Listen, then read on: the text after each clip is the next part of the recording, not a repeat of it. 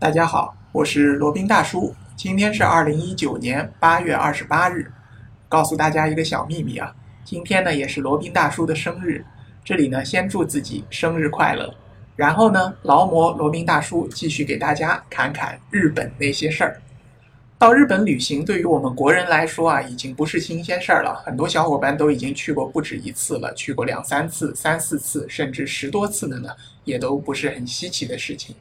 虽然和中国是一衣带水啊，但是日本呢还是有不少独特的风俗和礼仪传统，和国内有很大的不同的。那作为游客到日本旅行啊，虽然不是很深入的体验当地人的生活，但是呢也要注意有一些禁忌。或者呢，在日本人看来不礼貌的事情，要尽量避免的。那如果犯了这些忌讳呢，可能日本人嘴上不说，但是那种异样的眼神呢，还是挺让人难受的。那今天就给大家科普一下，到了日本千万别做的那些事儿。第一条呢，也是罗宾大叔觉得最重要的一条，就是去泡温泉的时候啊，一定一定记住要在玄关的地方脱下你的鞋子，并且呢，换上温泉浴场的拖鞋。这点是非常非常重要的，既是温泉浴场的一个规矩，也是日本约定俗成的礼仪。那曾经有一位游客在泡汤的时候，泡汤就是泡澡嘛，去温泉浴场泡澡，也不知道呢是忘记了还是大大咧咧惯了，在浴场的玄关呢穿着鞋就踩上去了，结果呢原本和蔼可亲的温泉浴场接待的婆婆啊，瞬间就变了脸色啊，几乎是冲过来的，一把把那位游客拖下了玄关的台阶。连声的要求他脱鞋，场面呢一度非常的尴尬。所以说，大家记住啊，去温泉浴场以及去其他的一些传统的温泉酒店或者传统的日式旅馆呢，记得进门前在玄关的时候要脱鞋，换上里面的拖鞋。第二条呢，在路上边走边吃东西或者边走边喝饮料，这个呢也是尽量要避免的。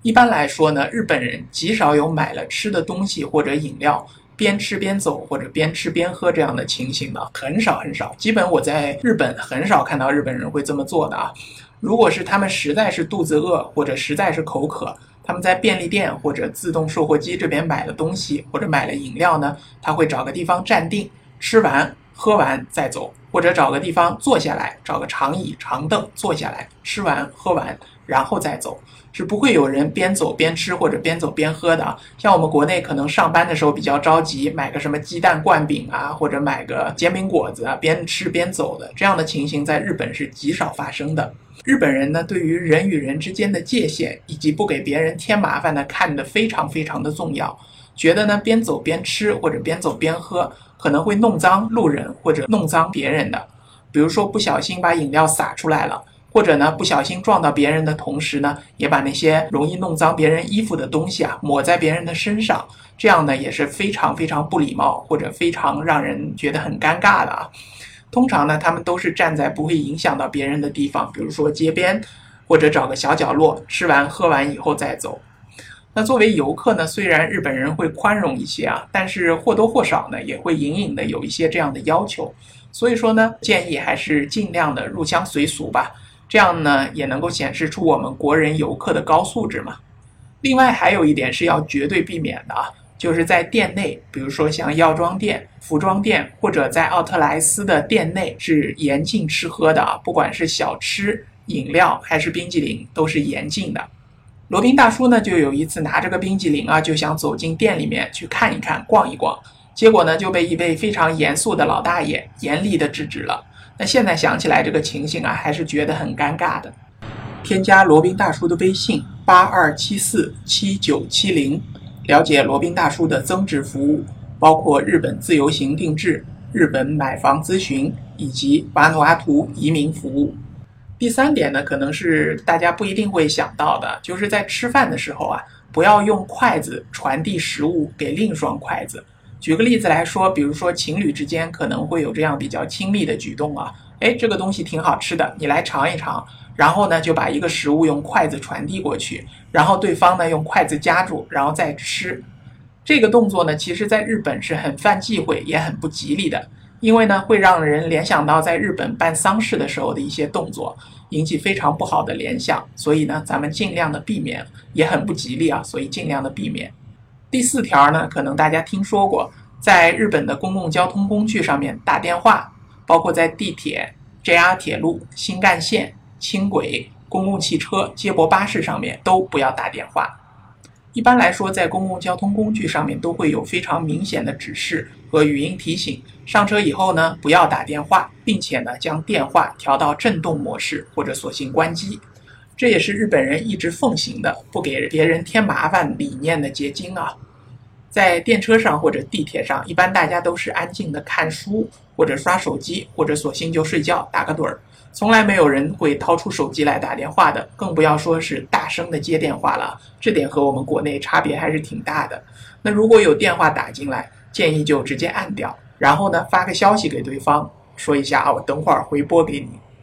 那有的小伙伴可能会问了啊，我一分钟几千万上下，如果万一在捷安铁路上或者新干线上，时间非常长，我又有紧急的事情必须要处理，必须要打电话，那怎么办呢？有一个折中的方式啊，可以走到火车连接的地方，小声的打电话，这样呢也算是可以的。第五条呢，可能大家就比较熟悉了啊，不要随地扔垃圾。在日本街头呢，垃圾箱的数量是非常稀少的，所以有时候你会很尴尬的发现，手头的一些果皮纸屑、一些垃圾呢没地方扔，只好拿在手里。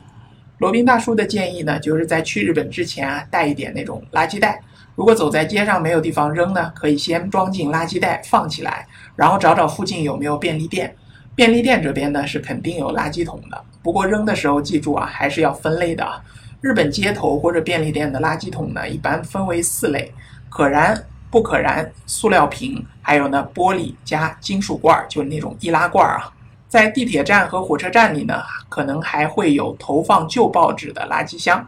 所以呢，反正就根据指示依次扔进去就好。那如果找不到垃圾箱，千万别随地扔啊，这个太失礼了，也太没有素质了。即使在我们中国呢，也是不会随地扔垃圾的，不是吗？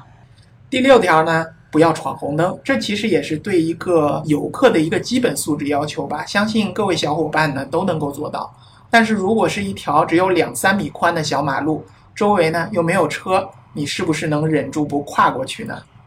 这个其实也是一个小小的考验啊。罗宾大叔的建议是呢，忍住，直到绿灯亮起，我们再过去。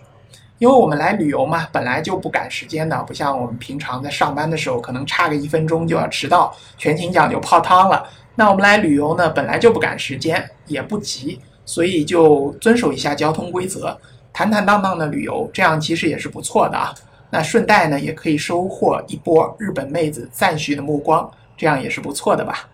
好了，那以上就是罗宾大叔总结的去日本旅行我们要注意的一些小小的禁忌。当然了，作为游客啊，一般来说日本人还是比较宽容的，只要不犯大错，也不会有人出来义正言辞的斥责你的。所以说，前往日本的小伙伴呢，也不用太过紧张，放轻松，享受日本之旅吧。好了，那今天的闲侃日本呢，就先到这里，我们下期再聊。